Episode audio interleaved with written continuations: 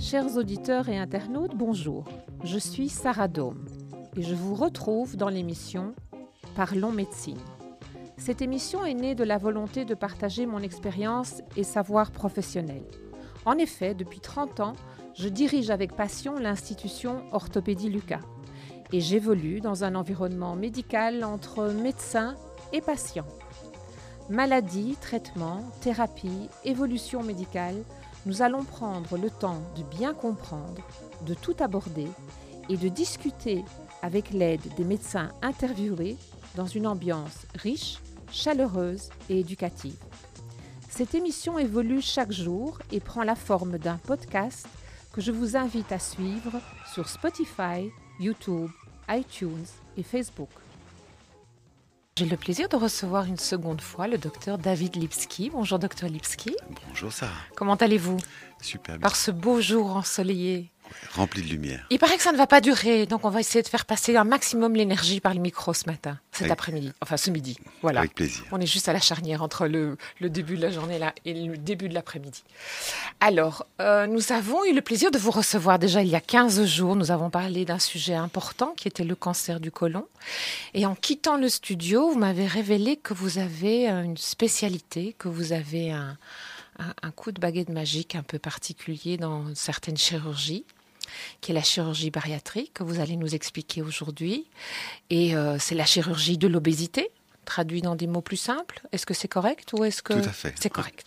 Alors on va on va aborder ce sujet parce qu'en en- en préparant, je, je suis allée euh, très naturellement vers un site que vous référez qui s'appelle euh, euh, Opération digestive.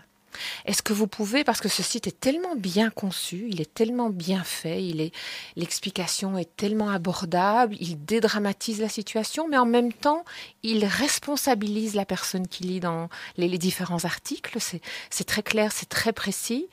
Et euh, d'où vient cette idée de ce site? Est-ce que vous pouvez un peu, avant qu'on rentre dans le, cœur de ce sujet, nous expliquer cette, cette belle aventure de communication? Oui. euh, ce qui se passe, euh, c'est que c'est un sujet euh, d'abord euh, qui touche beaucoup de personnes. Et beaucoup de questions sont associées à cette problématique de l'obésité. Je voulais donner un support moderne et accessible à tous pour permettre à, ces questions fréquentes d'avoir des réponses les plus claires possibles. Euh, J'ai été aidé pour ça par, ma collègue, euh, le docteur Collard, qui a beaucoup travaillé sur ce site et qui m'a aidé à, l'élaborer et à, le rendre euh, accessible. Et en effet, il est souvent visité et permet de, de donner un, début de réponse à tous les gens qui se posent la question par rapport à cette chirurgie euh, et qui souffrent de cette surcharge pondérale.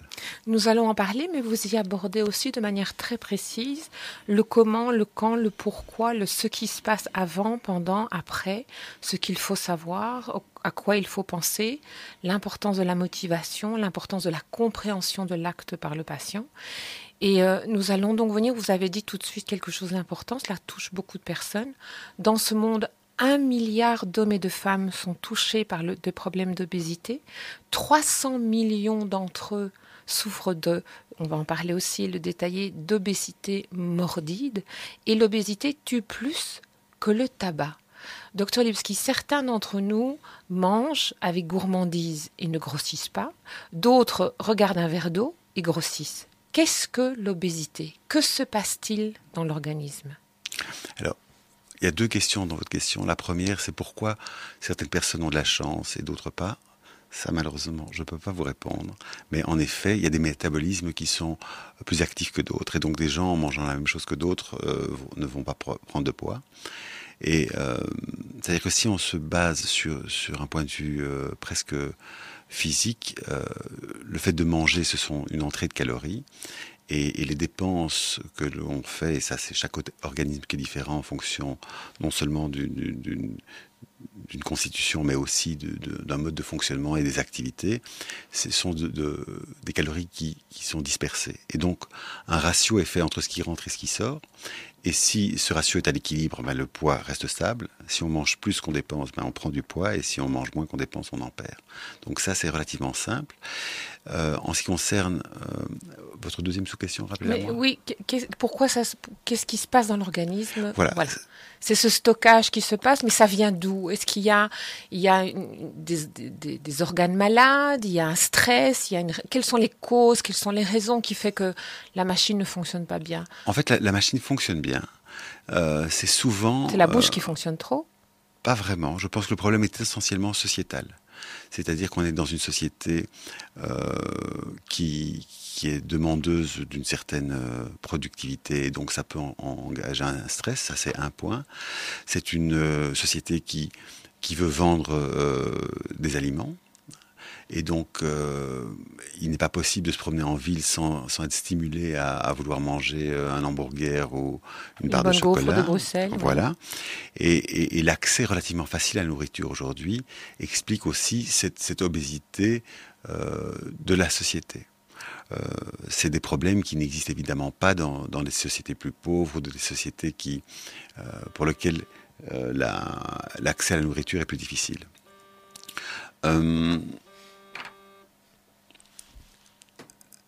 Est-ce que vous avez remarqué, moi il y, a, il y a une vingtaine d'années, je vivais aux États-Unis, un peu plus même qu'une vingtaine d'années, et là-bas j'étais assez impressionnée par ce problème d'obésité qui touchait des, même des enfants. On parle maintenant dans la presse en Belgique aussi d'enfants obèses, donc ça, ça semble toucher les, plus jeunes. Et c'est ce mécanisme de société qui veut consommer, qui veut, euh, qui veut donner du plaisir tout le temps à n'importe quel coin de rue, à n'importe quel moment, au cinéma, partout il y a de l'alimentation, vous avez raison.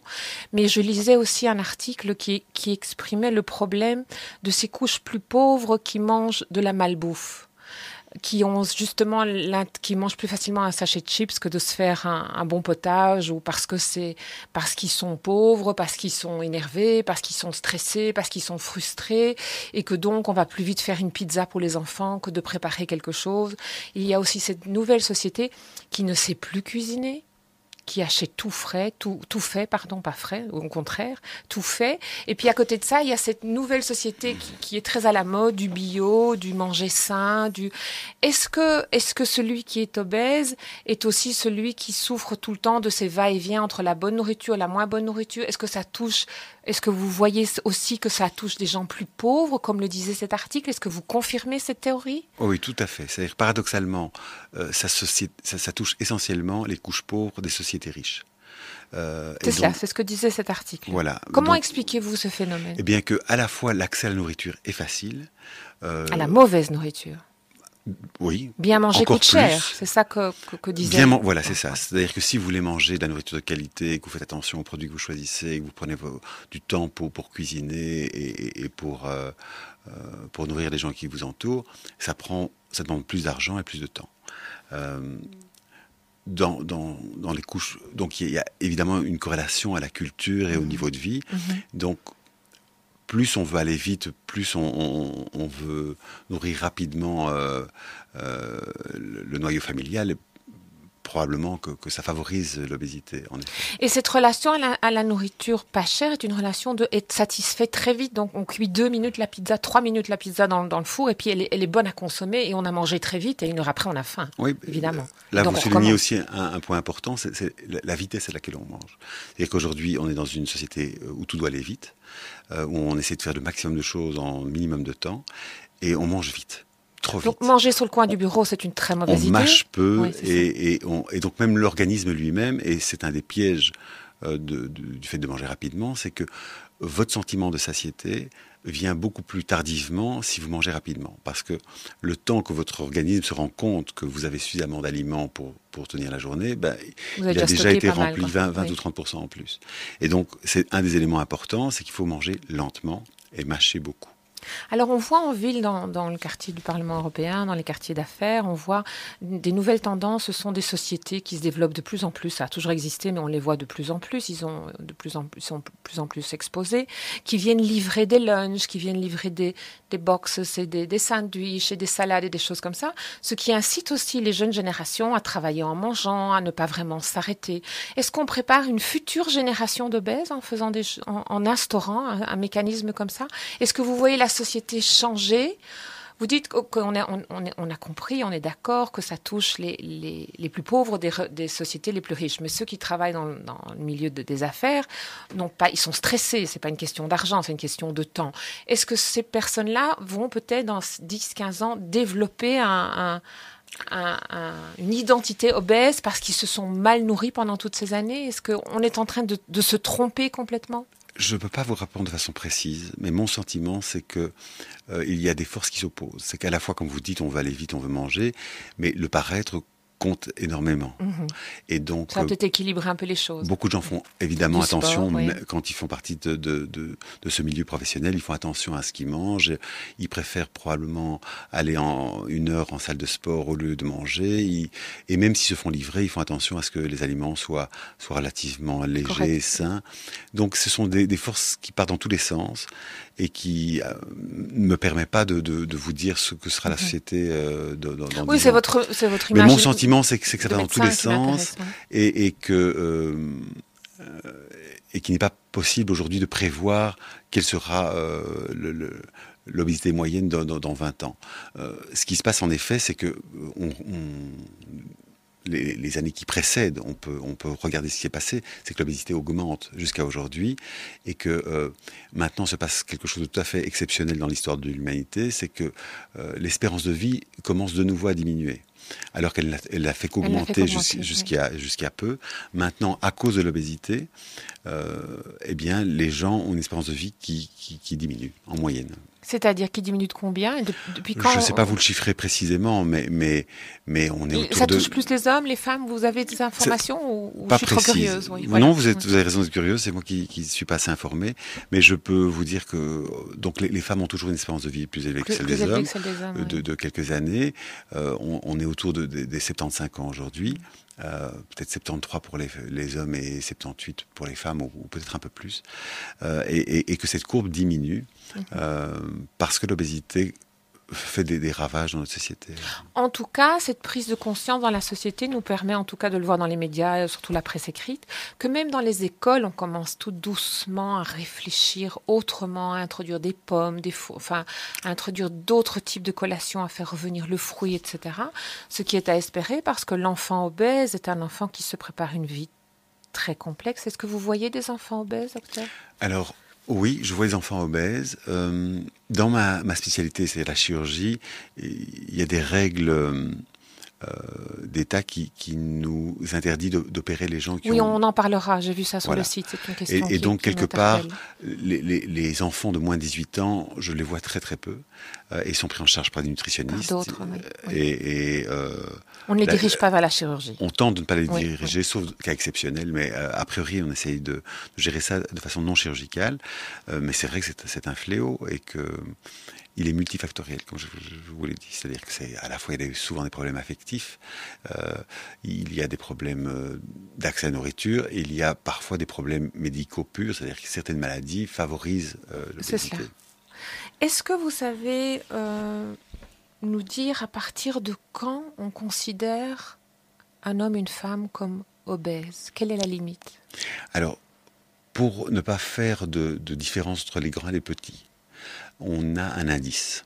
Un indice qui s'appelle euh, IMC en français et BMI en anglais.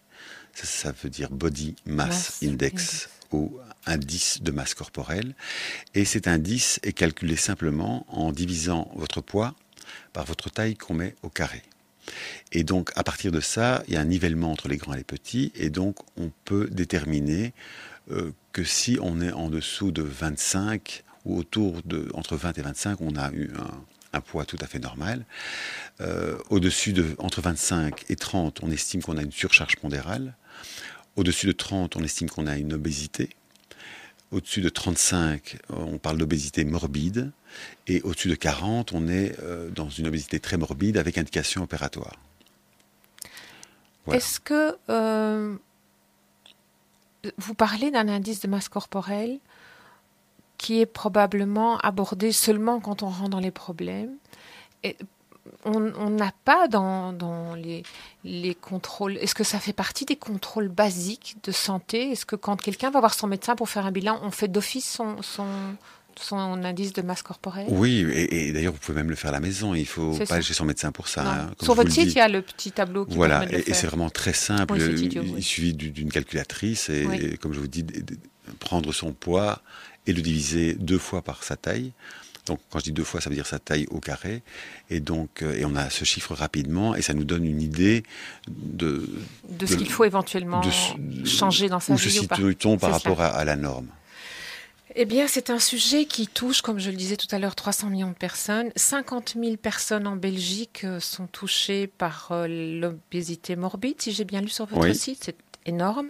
Elle est considérée par, euh, par vos confrères et vous-même comme une maladie grave alors que souvent, nous, nous regardons euh, les personnes plus fortes ou les personnes obèses comme des personnes qui manquent de caractère, qui sont trop gourmands, on trouve que c'est un, manque de sérieux, mais, mais ça n'est pas du tout le cas, c'est quelque chose qui est extrêmement complexe à vivre au, quotidien, c'est une source de souffrance pour la personne qui est obèse, et... Euh, on se rend compte quand on, lit les, différents articles et la façon dont vous expliquez les choses sur le site euh, Opération Digestive qu'il y a euh, une approche euh, de la chirurgie de l'obésité qui donne comme information qu'elle permet de mieux stabiliser la perte de poids à long terme.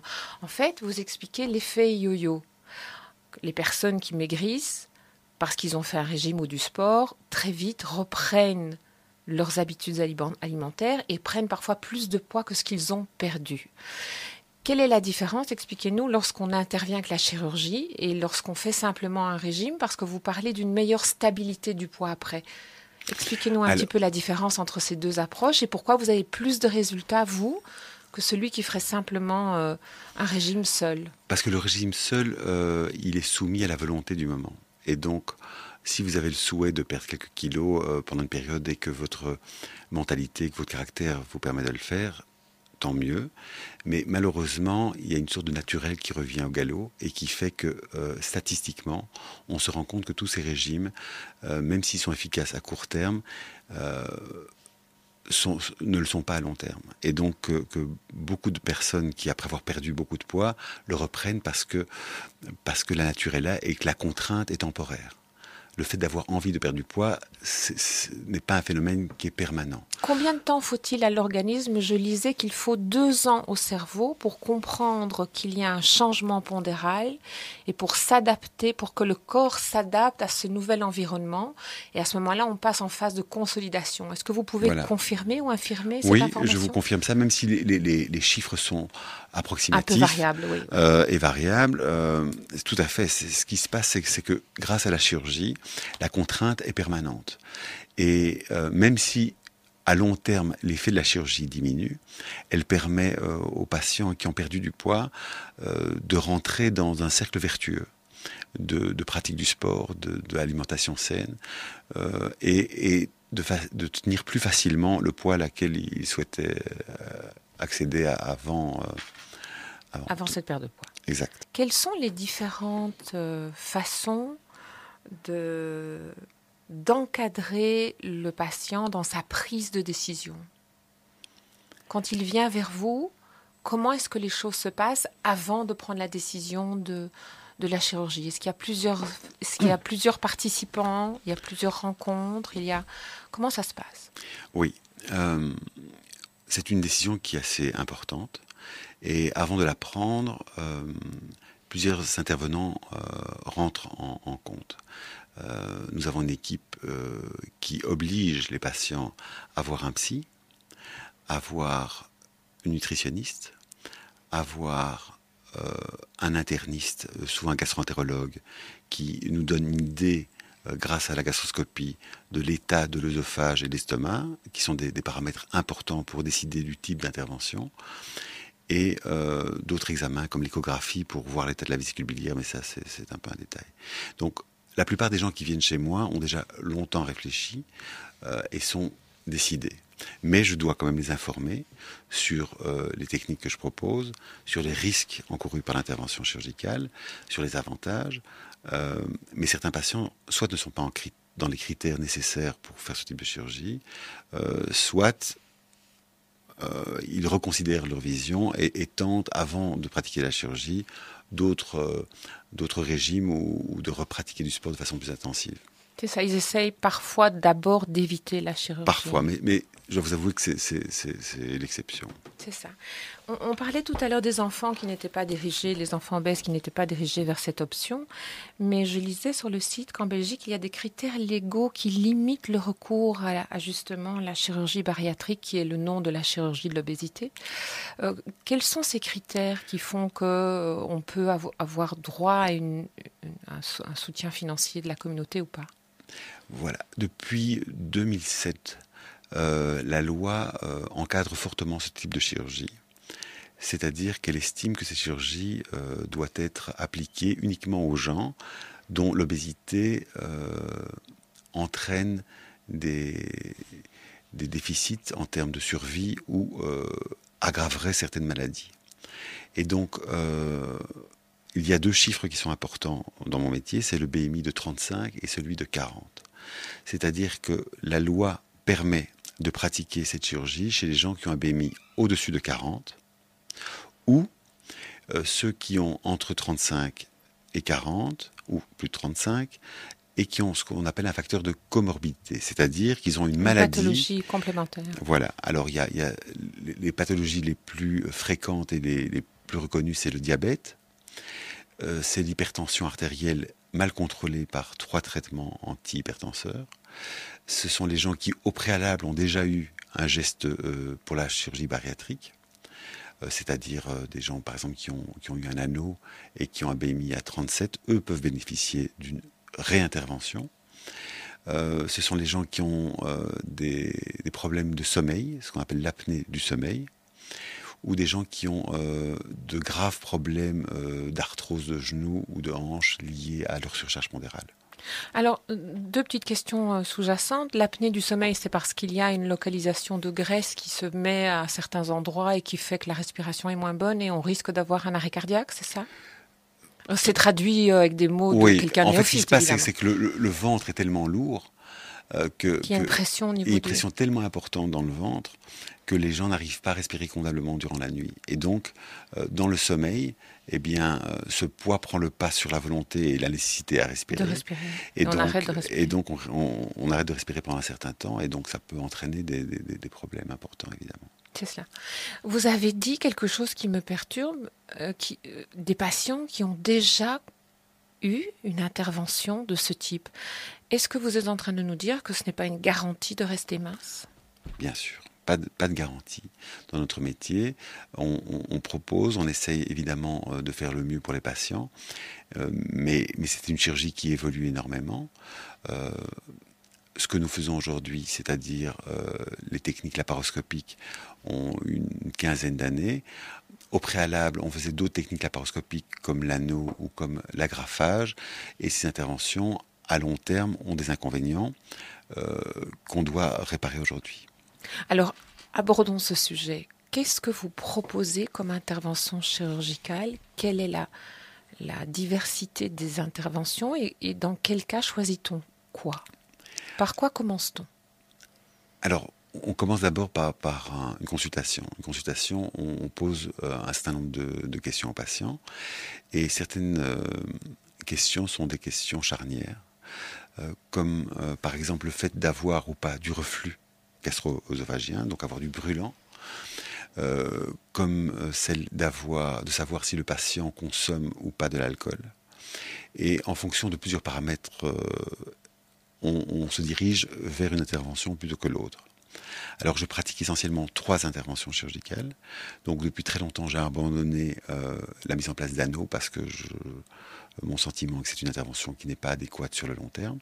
Donc ce que je pratique aujourd'hui ce sont ce qu'on appelle les sleeve gastrectomies ou la, euh, le manchon, c'est-à-dire que on, enlève une grosse partie de l'estomac euh, et ça permet aux patients de manger beaucoup moins, mais de ne pas avoir faim, ce qui est très confortable pour les patients.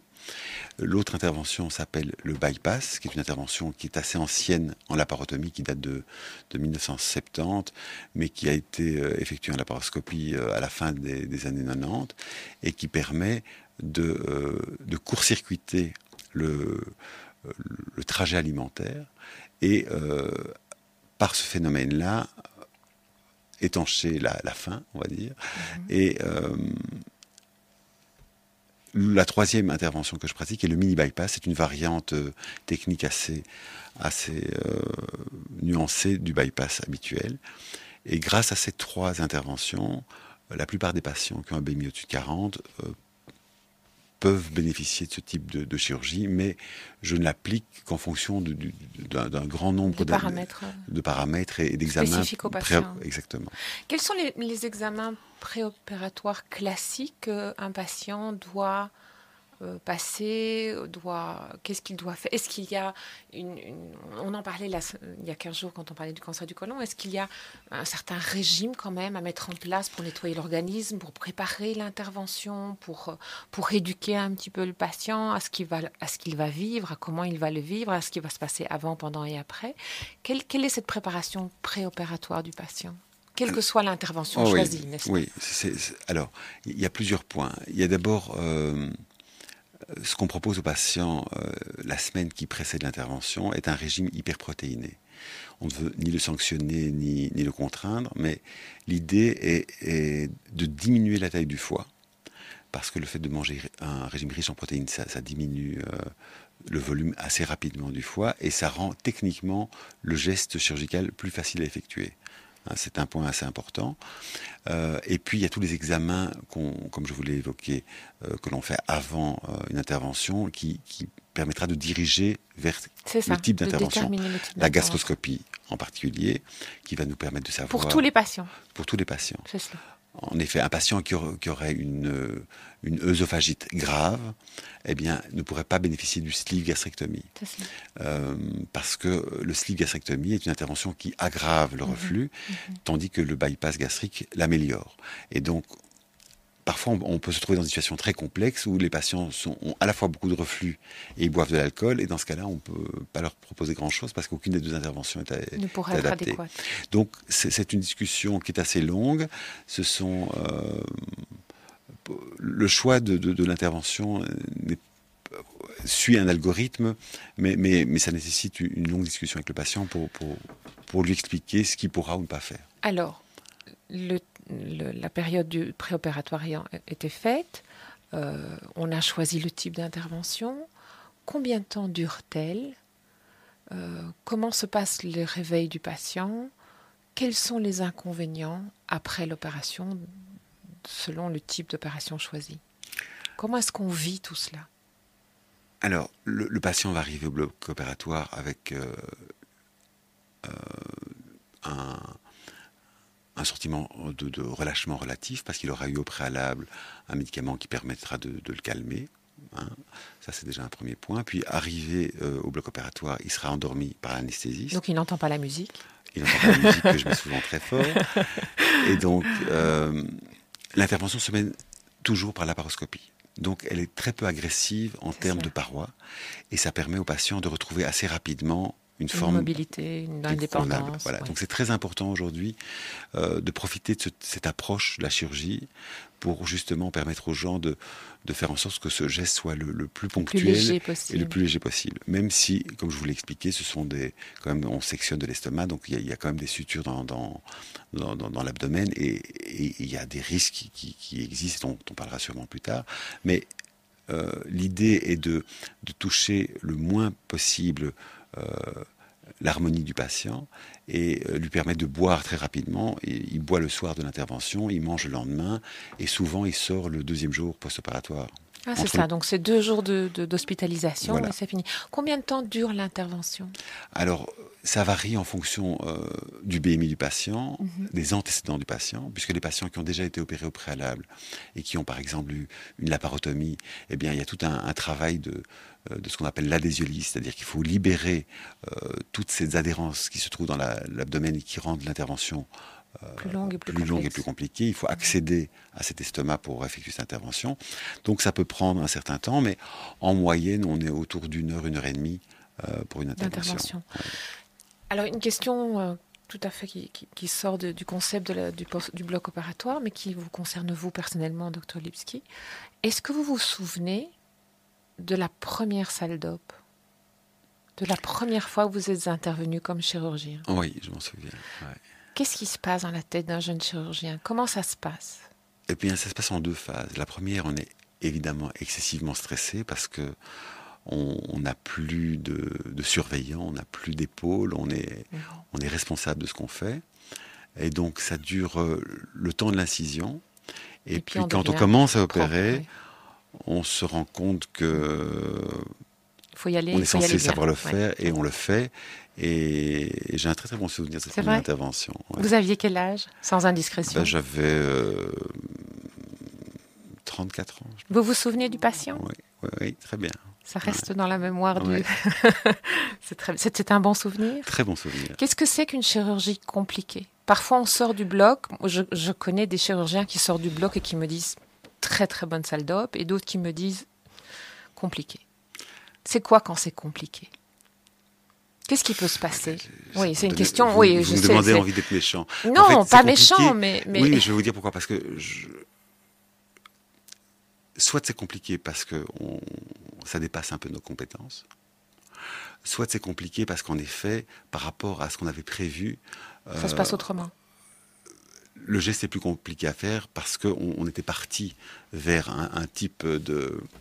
Euh, on avait une ambition et on avait planifié une chirurgie et qui s'avère que certains éléments euh, inattendus, ou en tout cas qu'on n'attendait pas, euh, sont là et font que c'est plus compliqué que prévu. L'inattendu fait partie de, du quotidien ou c'est exceptionnel? Non? C'est très fréquent. C'est très fréquent. Donc vous êtes entraîné à ce genre d'exercice aussi? Oui, je, suis prévu. Et ça reste compliqué quand même? Ça devient le quotidien? Moi, j'aime bien, je Ok, donc voilà, ça vous voilà. Je, voyais un sourire quand vous parliez de compliqué, donc je me disais, ça peut pas être tellement compliqué. Ou vous aimez le compliqué. Mais non, je, vous aimez le parle et, probablement que j'aime bien le challenge et c'est pour ça que je vous en parle. Mais je pense en effet, quand je suis dans la situation, je, suis moins souriant. Où est-ce qu'on va pour se mettre au courant, s'informer, se former? Vous avez parlé quand vous avez votre première salle d'op, qui avait pas, il n'y avait plus l'épaule, mais vous êtes encore jeune. Où est-ce qu'on va quand on a une question à poser? Est-ce qu'il y a des, des congrès? Est-ce qu'il y a des, des, des, choses qui se passent, des, des vidéoconférences, des échanges entre professionnels? Comment, comment vous partagez votre savoir? Oui, C'est un, un, métier en, en, évolution permanente. Et donc, euh, il y a des mises à jour, comme euh, sur un iPhone, euh, qui se font systématiquement. Quand vous plug in le soir à 22h et le matin, vous êtes prêt? Presque. C'est-à-dire qu'on on, est obligé, enfin, on est, il est préférable d'assister à, à, des conférences de temps en temps, savoir ce qui se fait, d'avoir une idée des résultats de certaines techniques, des nouvelles techniques qu'on propose. Et ça demande un travail actif qui nous permet de, d'appliquer le ce qui existe aujourd'hui de mieux pour les patients. D'où vient l'évolution? De quel continent? De quel pays? En Belgique, on est assez fort, surtout en ce qui concerne la laparoscopie et la chirurgie bariatrique. On a vraiment des, des sommités. Euh, évidemment, les États-Unis, euh, les Anglais. La Belgique est, surtout l'ULB une tradition plutôt anglo-saxonne, mhm. euh, alors que l'UCL est plutôt française mais, c'est traditionnel et, ce que je vous dis, c'est un peu vraiment un raccourci. Mais, mais donc en fonction de, des surspécialités, il y a des pays qui sont qui sont soit plus audacieux, et paradoxalement, c'est certains pays, parce que les règles euh, déontologiques sont moins fortes, se permettent de, de, créer des techniques un peu plus novatrices. Euh, par exemple, les États-Unis, elles, euh, comme vous pouvez l'imaginer, les, règles sont très très fermes, et donc c'est un frein à un certain essor de mhm. certaines techniques. Euh, et donc on essaie de naviguer dans, dans, dans, dans toutes ces informations pour essayer d'appliquer aujourd'hui ce qui nous paraît être le plus prometteur. Et c'est important ce que vous dites. Vous, êtes, vous avez vu quelque chose en, en, formation, en séminaire, en congrès avec des confrères qui vous intéressent, qui vous interpellent vous êtes libre de, le mettre en place dans votre équipe? Oui. Je suis libre, euh, à condition évidemment que, j'ai un support scientifique qui, qui, valide ce que je, veux appliquer. Et si pas, et ça a déjà été le cas, euh, c'est-à-dire si quelque chose m'intéresse et n'est pas encore validé, alors je dois contribuer justement à sa validation. Donc je dois introduire l'idée de, rentrer dans une étude, euh, une nouvelle technique, et je dois évidemment en parler au patient en lui expliquant que ce que je propose n'est pas encore validé, mais que mon sentiment est que c'est un mieux pour lui. C'est cela. Eh bien voilà, chers auditeurs, une nouvelle rencontre de Parlons Médecine qui se termine. Vous pouvez nous retrouver sur Spotify, YouTube, iTunes, Facebook. Cela s'appelle Parlons Médecine, le podcast. Bonne fin de journée.